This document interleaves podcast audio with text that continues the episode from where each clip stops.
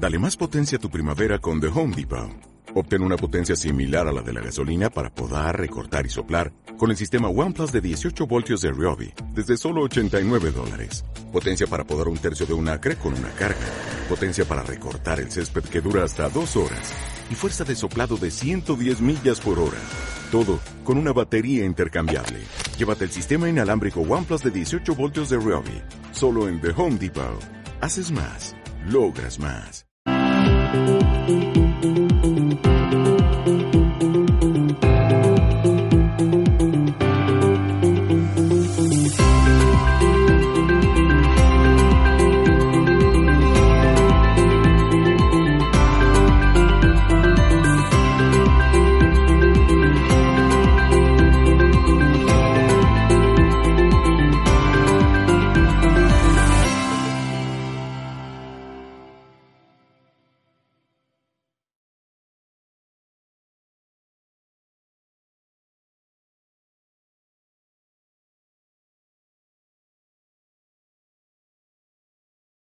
Gusto en este momento saludar a todos ustedes que a través del Internet y las redes sociales pueden escuchar esta conferencia.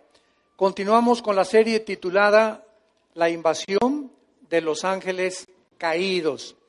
Y hemos visto hasta este momento, los que no conozcan las conferencias anteriores, creo que esta es la sexta o la séptima, estamos analizando en esta serie, por demás interesante e ilustrativa, que estamos rodeados de un mundo invisible que nadie más que la Biblia nos puede revelar.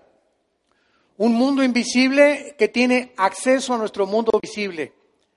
Y por esta característica de que son invisibles estas entidades espirituales, estamos nosotros en este mundo en desventaja. Porque nosotros no los podemos ver, pero ellos nos pueden ver tienen acceso a nosotros. Hay otras entidades espirituales que pueden inclusive entrar en personas para influirlas, destruirlas mental, física, espiritualmente, que Jesucristo llamó demonios.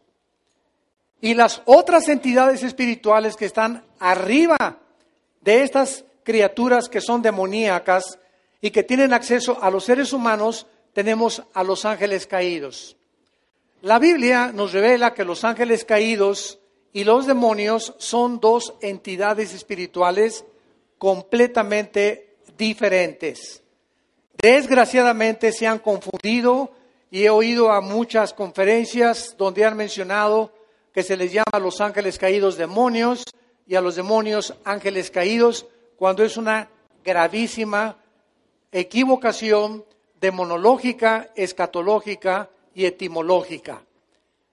¿Por qué? Porque no solamente las palabras son diferentes etimológicamente, sino que las actividades de los demonios y las actividades de los ángeles caídos son diferentes. Hemos visto también como un breve resumen para todos los que nos acompañan por primera vez, que este mundo, este planeta que tú y yo estamos pisando, antes de que fuera recreado, en Génesis 1, versículo 3, cuando Dios dijo que sea la luz, este planeta que habitamos ahorita nosotros ya estuvo habitado anteriormente, no por seres humanos, estuvo habitado este planeta por ángeles caídos. Y aquí fue precisamente donde Lucifer, llamado Satanás, que viene del hebreo Satán, que significa enemigo o adversario, aquí en este planeta fue creado. Y aquí en este planeta el diablo, que se llama el acusador, es los mismos títulos que le corresponden a Lucifer. El nombre de él no es Satanás, no es diablo, estos son títulos. Como cuando dices, te presento al licenciado Martínez. Licenciado no es un nombre, es un título o al médico o al carpintero, al que tú le quieras llamar. Entonces, el nombre de Satanás es Lucifer, que significa el ángel de la mañana o el que porta la luz. Muy bien, en el libro de Daniel, los que traigan su Biblia, capítulo 4, vemos nosotros que independientemente de la intervención de estos ángeles caídos, este mundo fue destruido por Dios.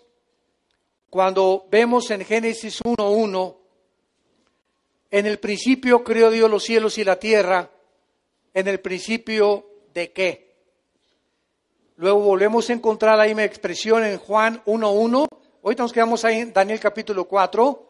En Juan 1.1 dice, en el principio era el verbo, en el principio de qué. Y nos trasladamos a primero de Juan, donde el apóstol dice lo que era desde el principio, lo que hemos visto, tocado y palparon nuestras manos tocante al verbo de vida. Entonces, tres veces en el Antiguo Testamento y en el Nuevo Testamento se usa la palabra en el principio. Y esto es importante no solamente físicamente, sino teológicamente y espiritualmente. Porque cuando dice la Biblia, en el principio Dios creó los cielos y la tierra, se refiere al principio, apúntalo, del tiempo, del espacio y de la materia. Tres elementos que científica y físicamente comprueban de lo que está formado el universo. Tiempo, materia y espacio. En el principio vemos el tiempo. Dios creó los cielos y la tierra, el espacio y la tierra, la materia. Muy bien, en este principio, pongan atención aquí arriba, hay un principio del tiempo, de la materia y del espacio, y la materia, el tiempo y el espacio tienen un final también, porque no son eternos, ni el tiempo, ni el espacio, ni la materia no son eternos. Muy bien, pregunta, antes de que Dios dijera, en el principio va a iniciarse una creación, ¿qué había antes? ¿Qué había antes de ese principio? Bueno, la eternidad. Para que vayan ustedes ubicándose. Entonces, vivimos tú y yo dentro de un periodo de tiempo lineal de espacio, tiempo y materia, que tuvo un principio y va a tener un final también. Pero Dios habita no dentro del espacio, la materia y el tiempo, donde tú y yo habitamos en cuatro dimensiones. Dios habita en la eternidad. Dice la Biblia en Isaías, así dice el alto, el sublime, el que habita la eternidad, con los quebrantados de corazón para vivificar sus vidas. Entonces, al vivir Dios en la eternidad, no está dentro de nuestras cuatro dimensiones, por lo cual Él tiene acceso al tiempo y para Él no existe el pasado, el presente y el futuro. Dios ve todo, pasado, presente y futuro, como si fuera uno solo. Y esto es lo que trasciende nuestra capacidad de comprensión y lo que funde los fusibles de muchos seres humanos y cristianos inclusive dentro de la misma teología al no entender este principio del tiempo pasado, tiempo, materia y tiempo y espacio. Ahora, vean ustedes esto para una ilustración. El libro del Apocalipsis, ¿cuándo fue escrito? Hace dos mil años. ¿Ok? Nosotros nos encontramos más o menos como por acá ya del final. Al ratito caen los bombazos de Corea del Norte. Bueno, aquí está el Apocalipsis hace dos mil años. Juan, siguen con mucho cuidado esto. Juan el apóstol, que fue el último de los apóstoles de Cristo, aproximadamente tenía 90 años de edad, murió en la isla de Parmos. Juan escribe el Apocalipsis y escribe lo que va a suceder. Y todo lo que está en el Apocalipsis ya sucedió. Juan escribe, tú lees el Apocalipsis y vi al anticristo, él vio el futuro, ¿correcto? Ahora, todo lo que Juan vio y escribió en el Apocalipsis, al mismo tiempo que lo vio, no ha sucedido. Entonces, Juan vio algo que ya sucedió, que no ha sucedido y que está por suceder. A ver, ¿entiendes eso? ¿Sabes por qué no lo podemos entender? por las cuatro dimensiones en las que nosotros vivimos, porque el tiempo no existe lo mismo en otra dimensión que en nuestra dimensión. Si agarramos un cohete ahorita, una nave espacial, y la dirigimos a Plutón, que es el último planeta de la Vía Láctea, de nuestro sistema solar, pasarían cinco años en mandar ese, e, e, e, en el espacio y aquí pasarían 25 años en la Tierra. Si el astronauta que saliera a la velocidad de la luz, 300 mil kilómetros por segundo, se fuera en la nave espacial a Plutón y hubieran pasado, vamos a poner, 20 años en llegar a Plutón a la velocidad de la luz, aquí pasaron 100 años. Cuando él regresara, su esposa ya era viejita. ¿Por qué? Porque mientras más se viaja a la velocidad de la luz, el tiempo se reduce. Bueno, estos son principios físicos importantes, porque cuando vemos todas estas cosas, venimos a este libro que es la Biblia y comenzamos a entender que realmente tuvo que ser inspirado por Dios, porque la Biblia trasciende las líneas y los descubrimientos físicos químicos, geológicos, antropológicos, eh, eh, sociológicos y lo que disciplina académica que tú me quieras mencionar, con cientos de años de anticipación. Lo que se comienza a descubrir ahorita, la Biblia ya lo decía antes que el periódico de mañana en la mañana. Entonces, esto es porque en el mundo que vivimos llegamos ya al siglo XXI y nos encontramos a punto de una próxima guerra. Para todos ustedes que desconocen la Biblia, no existe ni Walter Mercado, ni la bruja, ni la doctora Corazón, ni tu tía la que lee las cartas, ni la que lee el tarot, ni los brujos, ni las brujas que están en el periódico, medios de comunicación que entrevistan. Y este brujo dice que predice esto el presidente, y este brujo por aquí, por allá, y que cuándo va a acabar el mundo, etcétera, etcétera. Todo lo que sea fuera de la revelación de la Biblia son mentiras, acertijos, adivinaciones, cálculos que puede y no puede darse de esa manera.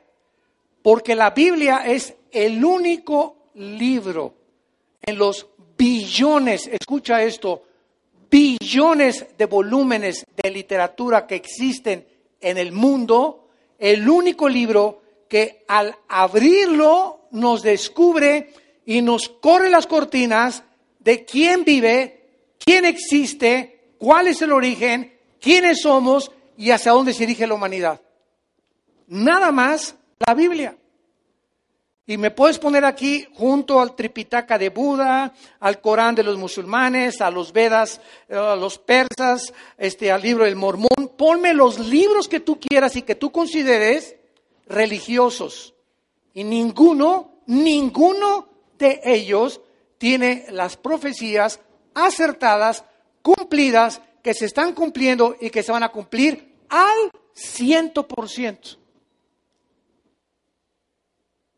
La Biblia profetizó hace 2600 años exactamente como el mundo está ahorita, donde tú y yo vivimos en el siglo XXI.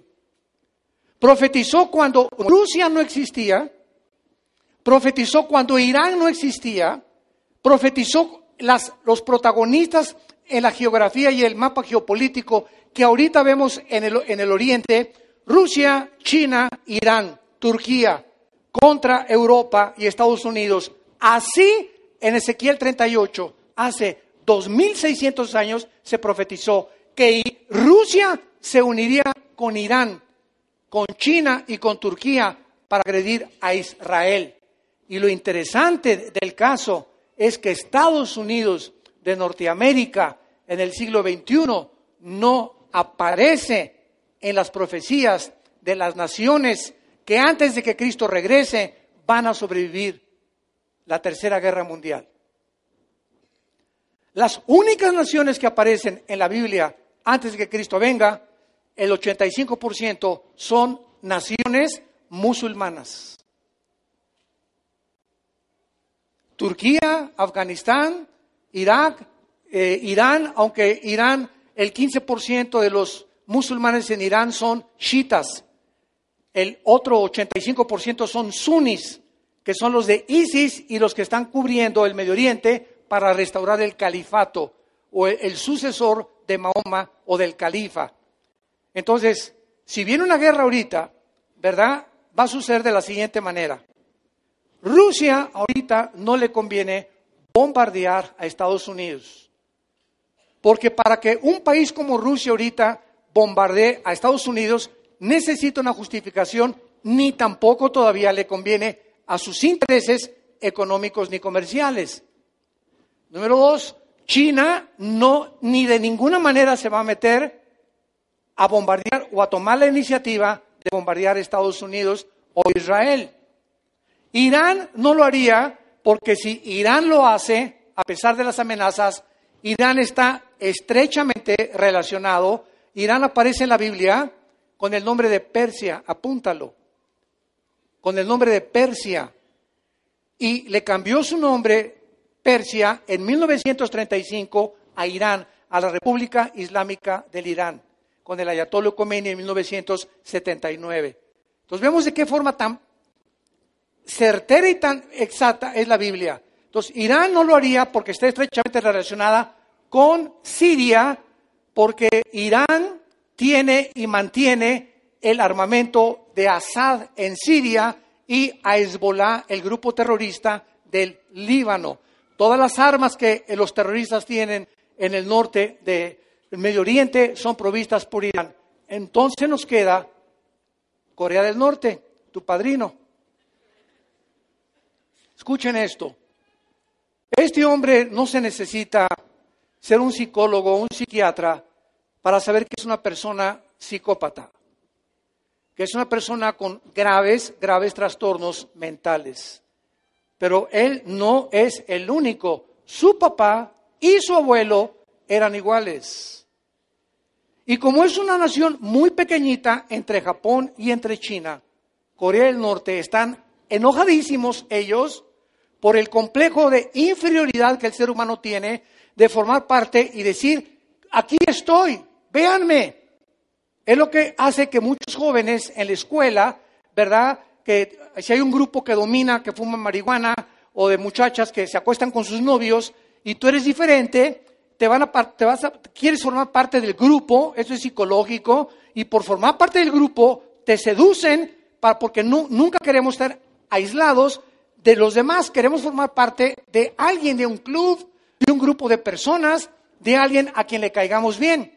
Es la tendencia de la naturaleza humana. Entonces, de una forma macroscópica, este hombre, Jim Jong, el presidente de Corea del Norte, está probando misiles para atraer la atención desde hace más de dos o tres años. Y entonces todos los periódicos, ¿qué están haciendo? Y ya los misiles y los misiles de quién? De Corea del Norte nada más. Y entonces él se siente que el mundo tiene su atención sobre él y él se siente en su ego inflado y le ayuda a poder mantenerse en su ego como el centro, como dicen en inglés, on the spot, en el centro de la atracción. Y casi a todas las personas les gusta esto. A los artistas, ¿verdad? Con los flashes y en Hollywood, una fiesta, voy ahí para que todos me, fotografíen y salí en la revista Hola y salí en la revista Cosmopolitan, porque aquí es el ser humano. Nos gusta llamar la atención y que se fijen en nosotros la atención. Este hombre lo que está haciendo para que comprendan un poco la psicología política de lo que está sucediendo. Ahora muy bien, este hombre, aparte de que ha hecho ya y continúa con sus experimentos nucleares, ¿qué es lo que está haciendo en los últimos años? Llamar la atención y además está provocando iniciar la próxima guerra. Ahora muy bien, si va a haber una guerra, fíjense ustedes, ya dije, China no le entra ahorita, no va, no va a comenzarla. Rusia tampoco, Irán tampoco, que son las tres amenazas, la va a iniciar Corea del Norte. Y vean ustedes lo que puede hacer. Corea del Norte solamente tiene que bombardear o mandar un misil a Corea del Sur. Corea del Sur tiene 35 mil soldados norteamericanos estacionados. Si Corea del Norte manda un misil que está cerquitita ahí. No necesita mandarlo a Estados Unidos, que son 8 mil, 10 mil kilómetros de distancia. Si manda un, cohete ahí a Corea del Sur, forzosamente, ¿quién entra? Estados Unidos. porque tiene 35 mil soldados. Sería un ataque directo a Estados Unidos. Y si Estados Unidos responde porque tiene que responder, ¿quién es el segundo participante? Rusia. Tendría que entrar Rusia y tendría que entrar Irán y tendría que entrar China y se arma el San Quintín. Y es a donde la Biblia profetizó que el mundo se iba a dirigir y oirán de guerras y rumores de guerras. Apocalipsis 6, los sellos. Viene una paz supuesta después de esta guerra que no sé, tal vez mañana o la semana que entra, comienzo el mes que entra, y después de esta guerra surge el anticristo en medio de las cenizas, como surgió la figura de Adolfo Hitler, cuando Alemania quedó devastada por la Primera Guerra Mundial, sacó al comunismo Hitler, eh, comenzó a reconstruir las fábricas, produjo el famoso carro Volkswagen, que significa Volks, pueblo, Wagen, coche, el coche del pueblo. Si tienes un bochito, apunta cómo se llama tu bochito. Carro del pueblo, es lo que significa Volkswagen. Y entonces comenzó a reconstruir todo y vean ustedes a los tres años y medio, Hitler se quita la máscara. Entonces, vivimos un tiempo peligroso donde Jesucristo dijo, cuando comiencen a suceder estas cosas, guerras, Primera Guerra Mundial, Segunda Guerra Mundial, golpes políticos, confusión política, confusión económica, la depravación moral, la destrucción de la familia, la descomposición social del matrimonio. Pestes, tsunamis, terremotos, levanten vuestras cabezas, erguí vuestras cabezas porque el tiempo está cerca. Y esto, dijo Jesús en Mateo 24, es el principio de los dolores que sobrevendrán sobre el planeta Tierra.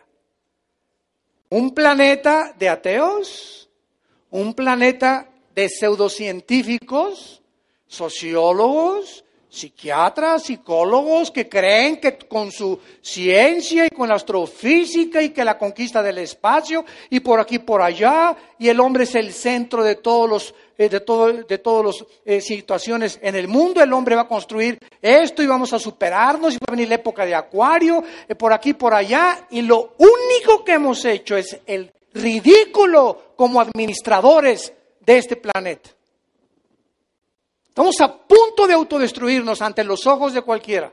El mundo está loco. Ya si tú no crees que está loco, ¿verdad? Es porque vives en una cueva.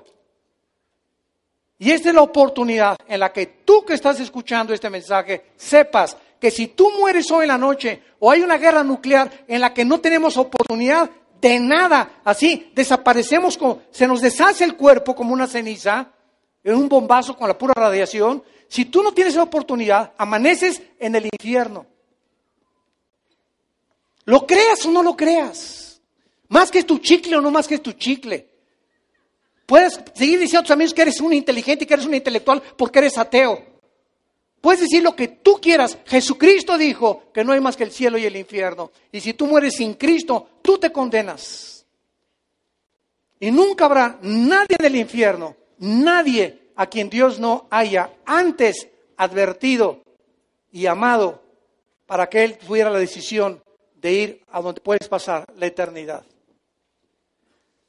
Y esta es la situación en la que vivimos nosotros. Estamos rodeados invisiblemente por un grupo de ángeles caídos que fueron juzgados junto con Satanás.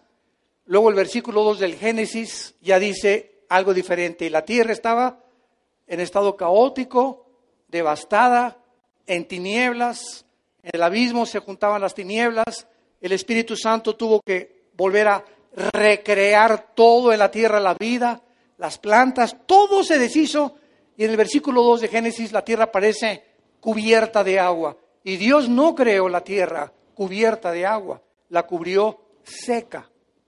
Algo sucedió entre el versículo 1 y el versículo 2 que sumió a la tierra en un estado caótico. Y Dios tampoco crea las tinieblas. Y Dios dijo, en el primer día de la recreación de nuestro planeta, que sea la luz. ¿Por qué? Porque estaba este planeta envuelto en tinieblas.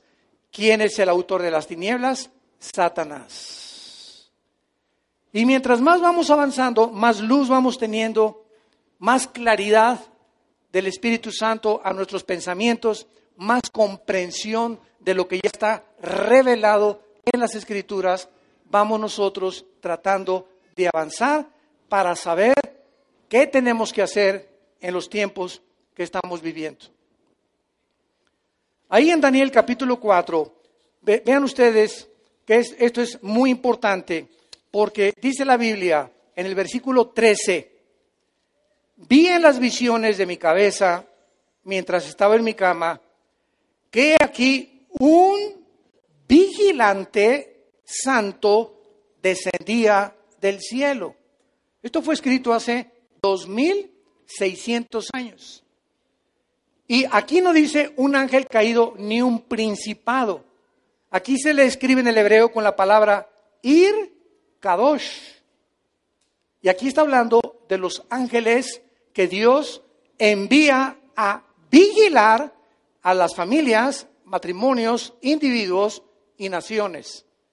Y al mismo tiempo que estamos rodeados de un grupo de ángeles que dicen Hebreos capítulo 1 que son espíritus que nos ministran a nosotros los santos, también debes estar consciente que hay una tercera parte de esos ángeles que el único propósito que tienen es llevar a las naciones a la guerra, a causar golpes de Estado, revoluciones sociales, rebelión contra la autoridad, rebelión de los hijos contra los padres, de los hombres contra la esposa, destruir el matrimonio, borrarnos la imagen y el diseño de Dios de lo que es el matrimonio, que no es un hombre entre un hombre ni tampoco una mujer con una mujer, destruir el núcleo de la familia, que es la base y el fundamento de toda sociedad, lo que es por naturaleza, hombre con la mujer, león con la leona, perro con la perra, jirafa con la jirafo. Todo lo que es natural está siendo comenzando a ser destruido y, y se está aceptando como algo normal. Y este es el problema de cuando la mente humana ha sido invadida o influenciada sin que se den cuenta los seres humanos por estas huestes espirituales que tienen acceso, como lo vamos a ir desarrollando, a nuestra mente. A nuestra mente. Y pueden hacer que tú pienses que debes de matarte, deben, te pueden hacer creer que existen marcianos que van a venir a liberar la Tierra y a salvarnos de los asteroides y de una guerra, y te pueden convencer que tu esposa no es la única, que tú puedes tener un amante a los 50, 60 años de edad, viejo rabo verde. Te pueden convencer, ¿verdad?, que las relaciones sexuales son normales antes de casarse y que puedes vivir en amaciato sin necesidad de un título que diga que eres marido y mujer ante un juez por lo civil. Y tratan de todo esto, se llaman doctrinas de demonios. 1 Timoteo 4, versículo 1 doctrinas, enseñanzas de demonios, y ahí está la serpiente hablándote sin que te des cuenta a través de tu compadre, a través de tu amiga en la escuela, a través de tu amigo en la escuela. Ahí las voces que tú oyes, que no tienen su origen en Dios, son las voces influenciadas por estas entidades espirituales que se acercan a tratar de convencernos de que no es cierto lo que dijo Dios. Desde el principio de la creación, cuando Dios pone a la primer pareja en el huerto del Edén, la serpiente, el primer ataque que les hace es, ¿de veras le crees a Dios? ¿Con que Dios ha dicho que no tengas relaciones antes de casarte, de veras? ¿De veras es malo el adulterio? ¿De, veras es malo robar? ¿Es malo el que no tranza, no avanza? ¿Es malo realmente vivir como tú vives? Y ahí está la misma mentira de hace seis mil años. Porque el ser humano tiene seis mil años aproximadamente de habitar este planeta. El planeta Tierra es antiquísimo. Los mismos astrofísicos y astrónomos han calculado en 10 billones, 13 billones de años por los fósiles la antigüedad del planeta Tierra. Entonces, vemos nosotros que este mundo espiritual de lo que se trata esta serie, de qué manera están influyendo para hacernos creer de los ovnis. el ovni que tienes arriba de tu cabecera ahí en tu cama. De que estamos siendo observados por extraterrestres. Y es verdad, en cierta parte. Porque estos ángeles son extraterrestres, desde luego. No son de este mundo, son extraterrestres, fuera de la Tierra. Pero no son marcianos, ni jupiterianos, ni vienen de la galaxia Andrómeda, ni las galaxias, ni de la estrella que es la más grande que se conoce en el universo, donde el Sol cabe 50 millones de veces en la estrella Epsilon. No vienen de ninguno de esos lados. Están aquí junto a nosotros en la atmósfera. Dice Efesios, Efesios capítulo 2, del 1 al 2, que Satanás es el príncipe de la potestad del aire. Entonces, estos vigilantes, vemos nosotros que son revelados en Daniel. Vemos en el versículo 17 del mismo capítulo, la sentencia es por decreto otra vez. ¿De quién? De los vigilantes. Vean ustedes, estos ángeles que se les llama vigilantes porque nos vigilan y le traen las cuentas a Dios, tienen participación en los decretos de Dios. ¿Esta sentencia es por decreto de Dios? No, no dice eso. Es por decreto de los vigilantes. Dios ha delegado exousia, que es la autoridad delegada, y dunamis, la autoridad que energetiza o el poder de Dios. Dios ha delegado a los ángeles autoridades para hacer y tomar decisiones en el mundo en que tú vivimos. Así como Dios ha delegado también, Romanos 13, autoridad a los jueces, a los presidentes de la República, a los diputados, a los gobernantes, a los que administran la justicia, ese poder que ellos tienen, esa autoridad que ellos tienen, no viene del Poder Judicial ni del Poder Ejecutivo, porque aunque aparentemente así es, es un poder que desde antes dio Dios a las naciones en la Biblia, porque si no hay autoridad, no hay orden. En una escuela donde no hay autoridad, en una casa donde no haya una autoridad, en un gobierno donde no haya una autoridad, sería el caos, sería una anarquía. En todos lugares tienes que haber autoridad y orden. Y cuando se rompe el orden y cuando se viola la autoridad, se vive el estado en que se está viviendo, por ejemplo, en Venezuela actualmente, en la antigua Cuba, en Irak, en Siria, donde no hay orden, no hay autoridad, hay un totalitarismo, hay una dictadura, hay una imposición donde ya el pueblo no es tomado en cuenta ya no hay democracia más que disfrazada y barnizada, con escondido detrás el socialismo y el comunismo o los gobiernos dictatoriales totalitarios. Y por eso el mundo se encuentra como se encuentra, porque la autoridad ya no es respetada. Entonces, Dios establece esas autoridades y estos ángeles tienen esta autoridad, por lo cual decretan, pero miren lo que dice aquí, la sentencia es por decreto o por orden, es la palabra será en el hebreo, decreto, será de los vigilantes y por dicho de los santos, la resolución para que conozcan los vivientes que el Altísimo gobierna el reino de los hombres y que a quien él quiere lo da y constituye sobre él al más bajo de los hombres. Vemos pues nosotros claramente el versículo 23 y en cuanto a lo que vio el rey, un vigilante santo que descendía del cielo y decía, corten el árbol y destruyanlo, mas la cepa de sus raíces déjenla en tierra, con atadura de tierra, etcétera, etcétera, y se está decretando el juicio contra el rey Nabucodonosor.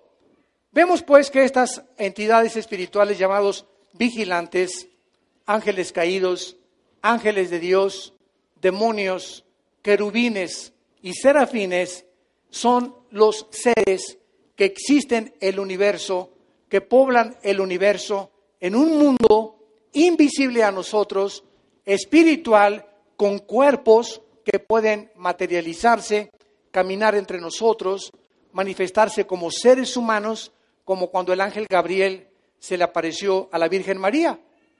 María cuando vio a Gabriel y le dijo, María, muy bienaventurada, eres entre las mujeres, el Señor es contigo. María no se asustó, se asustó de las palabras, dijo, yo, una niña de 15, 16 años de edad, campesina, pobrecita, humilde, ¿cómo viene un ser espiritual a, revelarme algo tan, tan elevado que ni siquiera lo pudo entender en ese momento? Pero el ángel Gabriel se apareció como si fuera un ser humano, como tú y como yo. Y así hemos visto, ¿verdad?, de qué forma estos ángeles toman forma humana y se desaparecen. O sea, la composición atómica molecular de los cuerpos de estas entidades espirituales es diferente a la de nosotros, por lo cual nos pueden engañar. El hecho de que los ángeles caídos y los demonios puedan materializar la energía y hacer que este púlpito comience a elevarse o a levitarse solo, o que tu televisión se prenda sola, disque en tu casa o se cierre a una ventana en tu casa. Oyes cadenas en la noche en el techo cuando no hay nadie. Y tienes visiones así, un, señor con hombre de lobo que entra a tu cuarto y te quiere violar, por ejemplo, en la noche. Y tantas cosas que pueden parecer, ovnis que parecen platillos voladores y que sí son. Y ahí está la foto y sí, parece que son, sí, Ok, claro que no lo negamos, pero ¿quién está detrás de esa energía? ¿Quién tiene el poder de hacer esa energía para hacer que aparezcan y desaparezcan? Y hacernos creer que sí viene de otra galaxia. La Biblia no los muestra claramente. Ahora, ¿qué propósito hay para que estén haciendo eso? Porque no están jugando al Tinker Toy ni a la Matatena. El hecho de que aparezcan así tienen un propósito. ¿Cuál es ese propósito? Abróchate el cinturón de tu silla ahorita. La Biblia dice que tal vez antes que comience esta guerra, millones de nosotros vamos a desaparecer en fracciones de segundo de este mundo. Viene Jesús por nosotros en lo que se llama el arrebatamiento de la iglesia, el rapto de la iglesia. Tal vez es antes de esta guerra o acabando esta guerra, antes que el anticristo surja, pero cuando comience la tribulación de veras y los sellos comiencen a abrirse el apocalipsis, la iglesia ya no está aquí, prepárate para encontrarte con, tu Dios.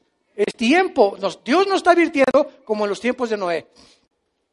120 años, Noé predicó, el diluvio viene, el diluvio viene, el juicio viene, el juicio viene, y la ja, ja, ja, jo, jo, jo, jo, pásame el tequila, pásame esto, pásame esa chavita, a ver esa lana, por acá, corrupción, violencia, eh, homosexualidad, depravación social, etcétera, etcétera. Jojo, jiji, vamos, la vida se trata de hacer dinero, de que sea Miss México, Miss Universo, Mister Cancún, bla, bla, bla, bla, bla. Quiero ser presidente, quiero ser gobernante, no me importa matar a los que se me atraviesen el camino. Tengo que llegar ahí a la suma, a la cima, al éxito.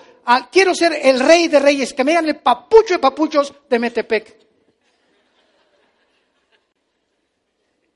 Qué vana es la vida del hombre. Y Jesús dijo en Marcos 8, y si tú ganas eso, ¿de qué te sirvió si pierdes tu alma? ¿De qué te sirvió todas esas aspiraciones aquí en el mundo y por aquí y por allá? ¿A dónde te, y ya que llegues allá, tenemos el ejemplo artistas, deportistas, políticos, cantantes que ahí han llegado allá arriba a la cima. Y es allá donde se descompusieron. Ahí es donde te descompones cuando subes sin Dios. Mientras más alto subes, de más alto caes.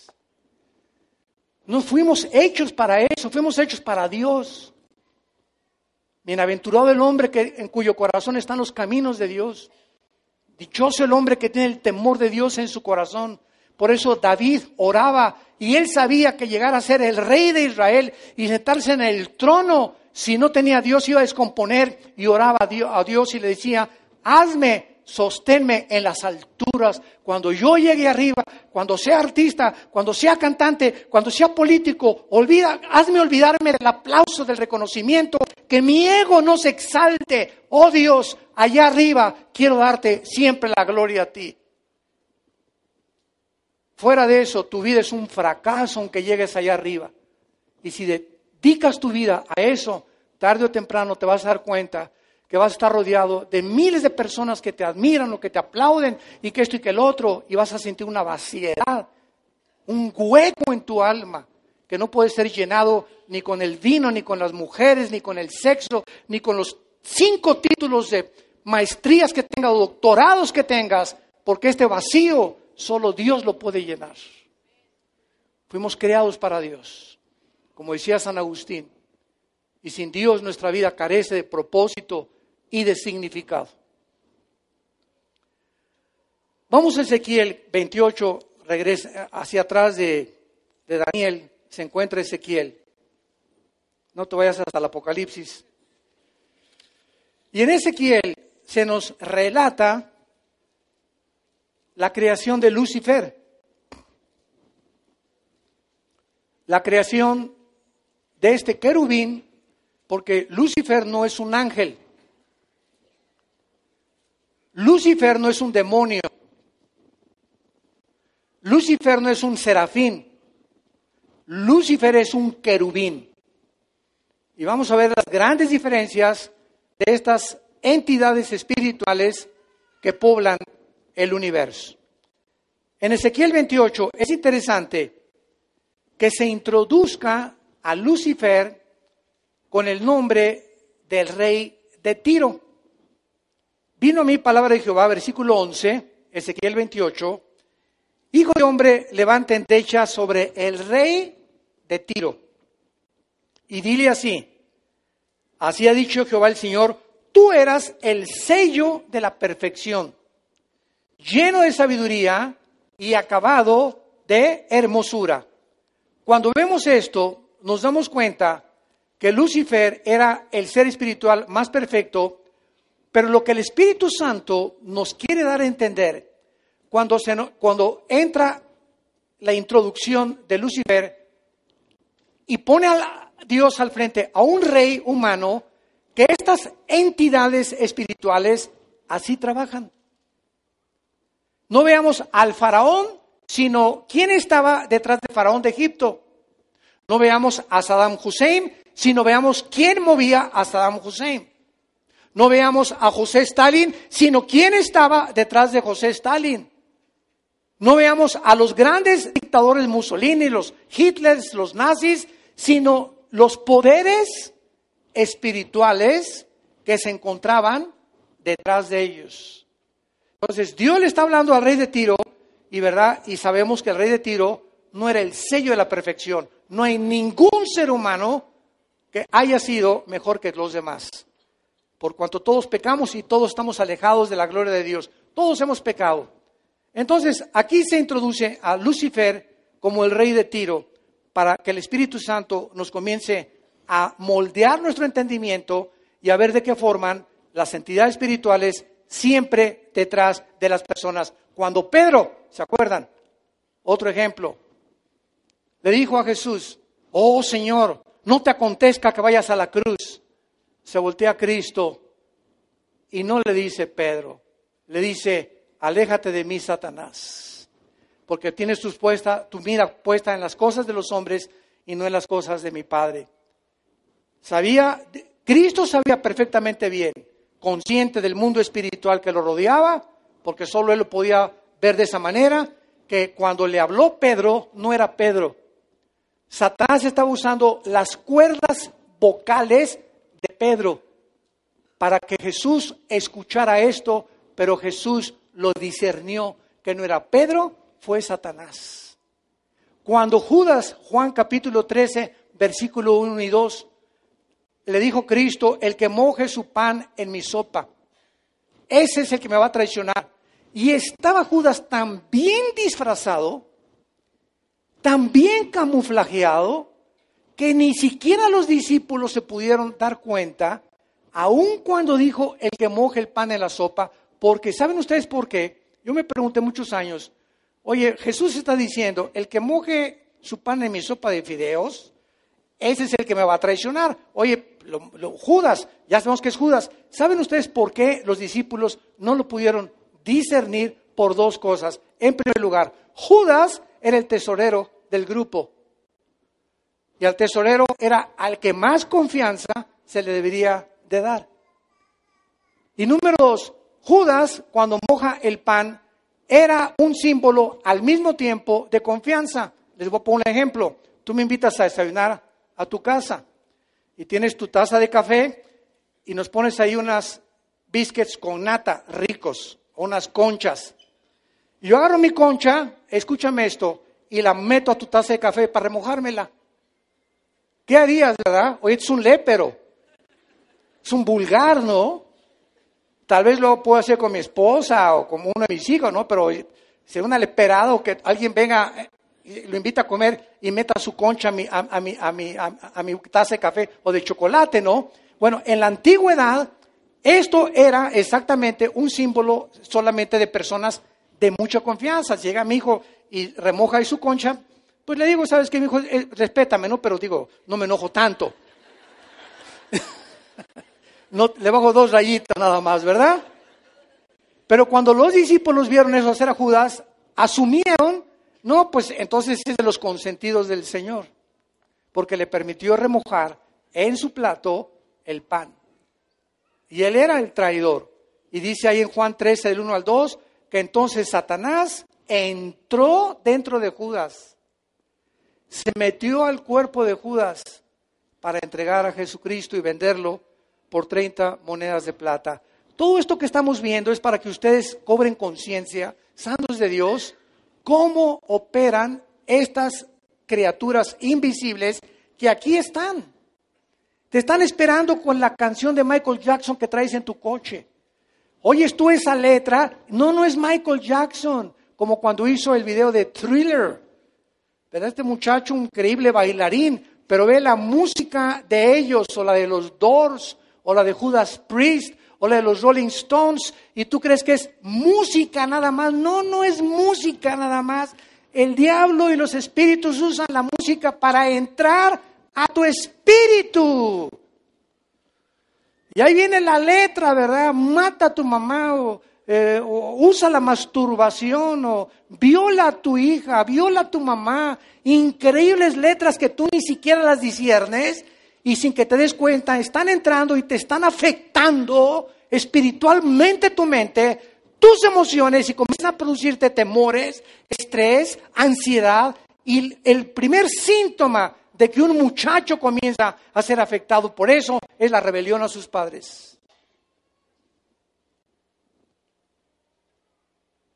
Cuando hay rebelión en alguien hacia la autoridad, es lo más satánico que puede haber. Y cuando hay sumisión y humildad, es la manifestación más grande del Espíritu de Dios. La humildad y el someterte a la autoridad establecida por Dios como pecado, dice la Biblia, de brujería, es la rebelión. Primera de Samuel.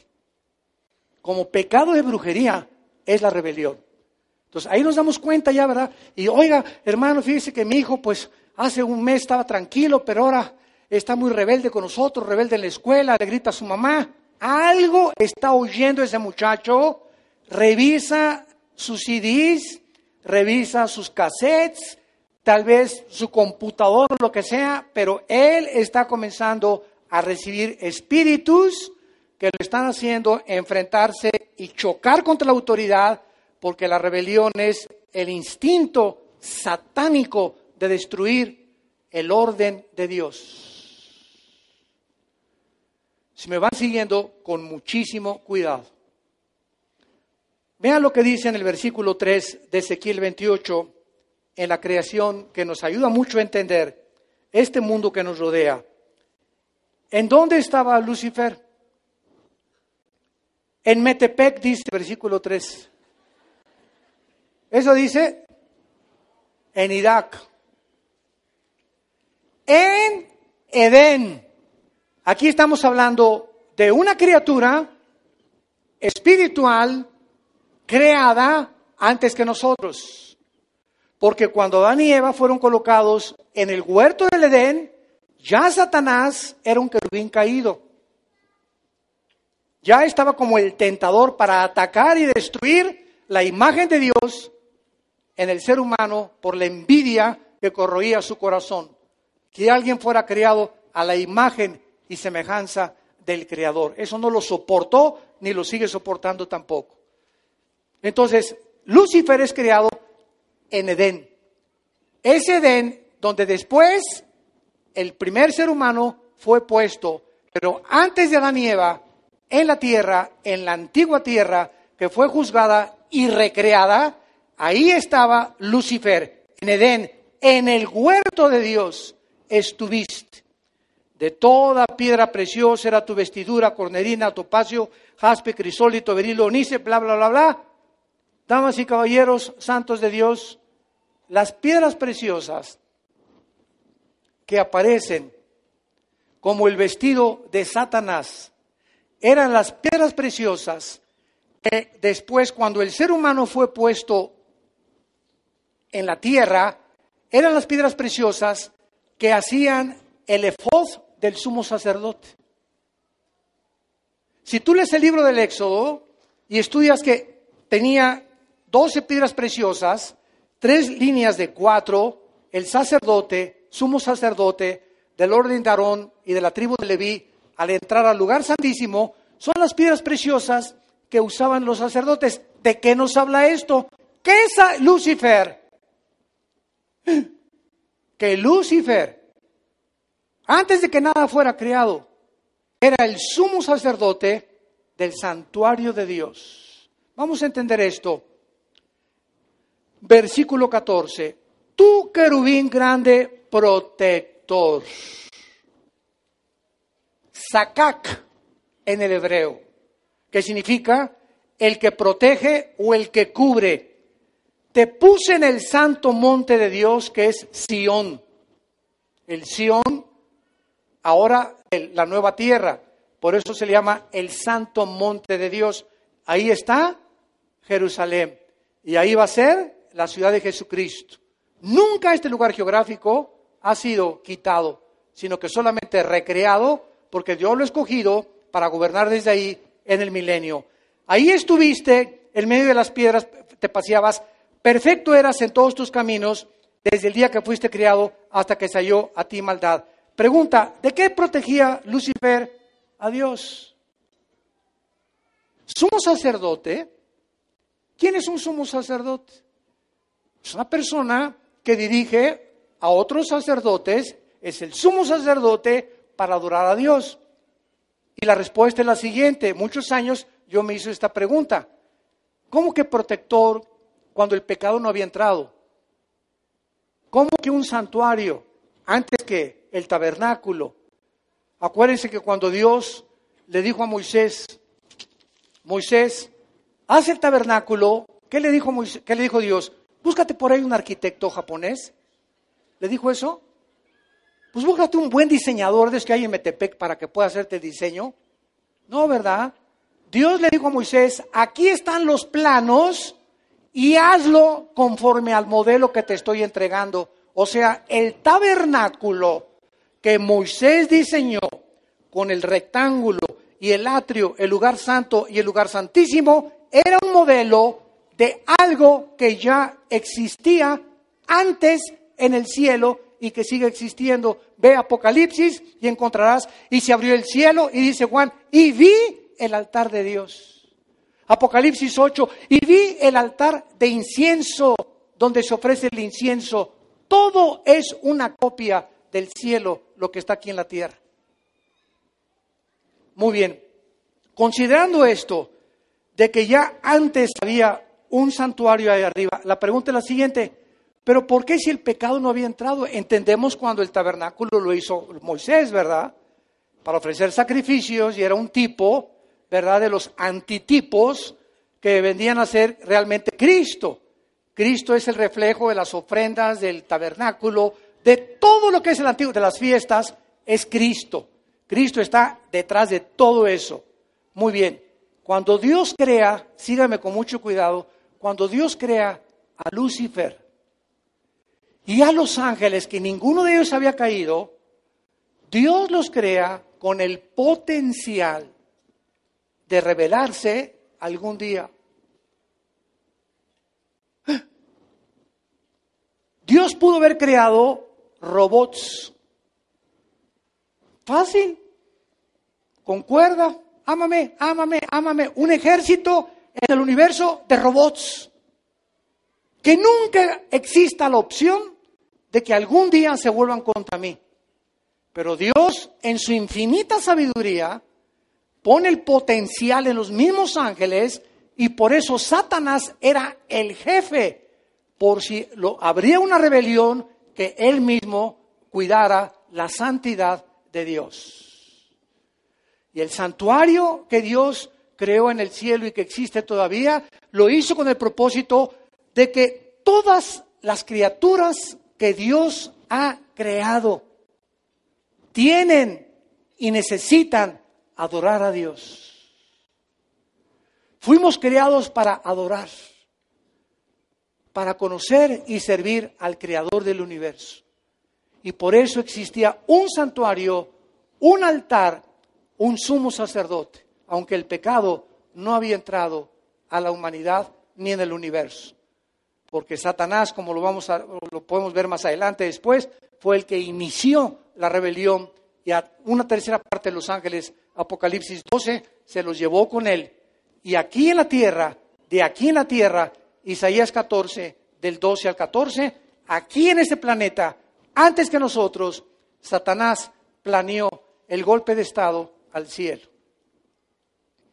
Dice en Isaías 14, 12 a 14, y dijo Luzbel, subiré y seré semejante al Altísimo. Sobre las estrellas, escuchen, las estrellas ya existían. El sol ya existía. La luna ya existía antes de la recreación de Génesis 1.3. Cuando dice Satanás, subiré, significa que él estaba abajo. Entonces, de algún lugar abajo del tercer cielo, porque son tres cielos, el cielo atmosférico, el cielo cósmico y los cuarteles generales de Dios, que se le llama el tercer cielo, en segunda de Corintios capítulo 12 del 1 al 3. Entonces Satanás del primer cielo dijo, subiré, quiero irme hasta el tercer cielo. No, yo no me conformo con la tierra. Vámonos, vamos a atacar el tercer cielo. Y fue recluido, ¿verdad? Los ángeles lo rechazaron y fue aventado a la tierra. Se creó la rebelión en este planeta Tierra. Dios juzgó a este mundo y entonces recreó Dios este mundo y nos colocó a nosotros como seres creados a su imagen y semejanza para que lo descubriéramos, para que lo conociéramos. Envió a su Hijo Jesucristo a morir en una cruz para que no sigamos el camino que siguieron los ángeles. Dice segunda de Pedro 2.4 que a los ángeles no los perdonó Dios, porque ellos vivían enfrente de Dios. ¿Por qué a nosotros sí nos perdonó? Porque nosotros le, adoramos sin conocerlo, sin verlo físicamente. Vivimos por fe. Los ángeles nunca vivieron por fe, nunca tuvieron fe, porque lo veían cara a cara. Y al que mucho se le da, mucho se le pide. Por eso Satanás no tiene perdón. Una vez me dijo un ateo, oiga, Dios es bueno y misericordioso, ¿verdad? Sí. ¿Y él perdona el pecado? Sí. ¿Por qué no perdona al diablo? Así me dijo este ateo. Muy buena pregunta, tentándome desde luego. Si Dios es bueno, ¿por qué no perdona también a Satanás? Y entonces le expliqué la ley inexorable, espiritual, que al que muchos le da, muchos se le, se, le demanda. Y le dije, ¿usted es juez? Y resultó que sí era un juez, aquí en México, de un juzgado. Y le dije, si el pitirija, chijas, cuijas, mata a 50 personas, ¿le da usted la misma pena que alguien que mató a una sola persona? Me dijo, no, desde luego, merece un castigo mayor. Exactamente le dije, al que mucho hace, más se le demanda, porque hay diferentes tipos de castigo. Y Dios, el legislador de las leyes cósmicas, son los que establecen las leyes espirituales de los seres humanos. Padre, te damos gracias por tu palabra en esta tarde. Gracias por tu revelación bíblica, Señor.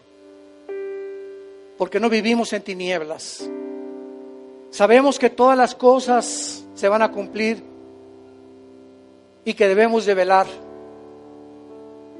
porque el tiempo se acerca. Velad y orad para que no caigáis en tentación, dice el Señor. El tiempo se acerca y el final de la historia va a terminar. No estamos en reino aventura en este mundo. Ni estamos en una discoteca tampoco. Ni tampoco es un paraíso el mundo todavía. Estamos en un mundo ocupado por el enemigo. Y somos como ovejas en medio de lobos que nos rodean. Estamos rodeados de la maldad. Y por eso Dios nos dio al Espíritu Santo, para que nos fortaleciera en nuestro contacto diario con Él en la Biblia y pudiéramos llegar al final de la meta, a la otra orilla, donde nos está esperando sin tener nada de qué avergonzarnos. Si tú eres una persona que te llamas cristiana y no tienes esta relación diaria con Jesucristo a través de la Biblia, estos tiempos son donde Dios está gritándonos, ya no nos está hablando, nos está gritando, arrepiéntanse, arrepiéntanse, porque el juicio viene sobre este mundo como algo inesperado, repentino, como una catapulta. El mundo será sumido en las tinieblas más profundas jamás conocidos. Habrá tribulación como nunca la hubo ni la habrá en esta tierra. Pero en ustedes, dijo el Señor, resplandecerá la luz. Porque son hijos de la luz, no somos de las tinieblas. Vivamos pues usando las armas de, de la luz para que no nos avergonzamos el día de su venida. Si tú quieres en esta tarde, ustedes que nos escuchan a través de las redes de internet, invitar a Jesucristo a tu vida, hoy es con más urgencia que nunca que le recibas en tu vida, que lo tomes en serio.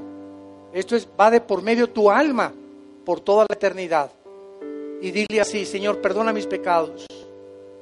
Creo que en la cruz con tu sangre pagaste por ellos, que a los tres días resucitaste de los muertos y te pido que entres a mi corazón como mi Señor y mi Salvador.